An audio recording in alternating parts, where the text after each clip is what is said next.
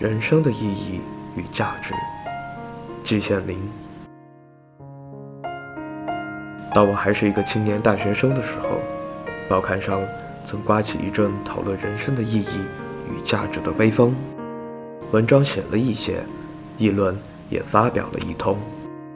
我看过一些文章，但自己并没有参加进去，原因是有的文章不知所云，我看不懂。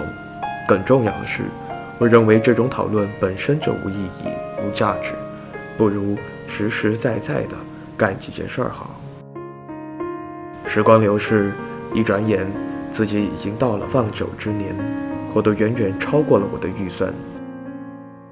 有人认为长寿是福，我看也不尽然。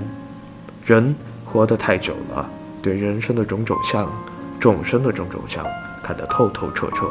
反而鼓舞时少，叹息时多，远不如早一点离开人世这个是非之地，落一个耳根清净。那么长寿就一点好处都没有吗？也不是的，这对了解人生的意义与价值会有一些好处的。根据我个人的观察，对世界上绝大多数人来说，人生一无意义，二无价值。他们也从来不考虑这样的哲学问题。走运时手里攥满了钞票，白天两顿美食城，晚上一趟卡拉 OK，玩一点小拳术，耍一点小聪明，甚至飞扬跋扈，昏昏沉沉，浑浑噩噩。等到钻入了骨灰盒，也不明白自己为什么活过一生。其中不走运的，则穷困潦倒，终日为衣食奔波，愁眉苦脸。长吁短叹，即使日子还能过得过去，不愁衣食，能够温饱，然而也终日忙忙碌碌，被困于岷江，被缚于利索，同样是昏昏沉沉，浑浑噩噩，不知道为什么活过一生。对于这样的芸芸众生，人生的意义与价值从何处谈起呢？我自己也属于芸芸众生之列，也难免浑浑噩噩，并不比任何人高一丝一毫。如果想勉强找一点区别的话，那也是有的。我当然还有一些别的人，对人生的一些想法动过一点脑筋，而且自认这些想法是有点道理的。我有些什么想法呢？话要说得远一点，当今世界上战火纷飞。人欲横流，黄钟毁弃，瓦釜雷鸣，是一个十分不安定的时代。但是对于人类的前途，我始终是一个乐观主义者。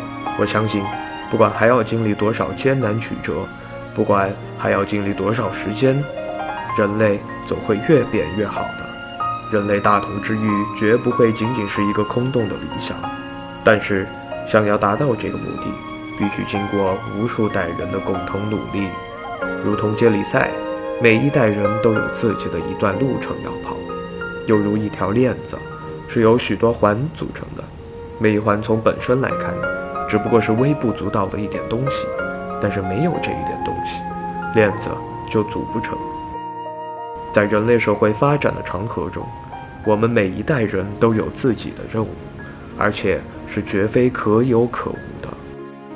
如果说人生有意义与价值的话，其意义与价值就在这里。但是，这个道理在人类社会中，只有少数有识之士才能理解。鲁迅先生所称之“中国的脊梁”，指的就是这种人。对于那些肚子里吃满了肯德基、麦当劳、比萨饼，到头来终不过是浑浑噩噩的人来说，有如夏虫不足以语冰。有些道理是没法谈的，他们无法理解自己对人类发展所应当承担的责任。话说到这里，我想把上面说的意思简短扼要地归纳一下：如果人生真的有意义与价值的话，其意义与价值就在于对人类发展的承上启下、承前启后的责任感。一九九五年。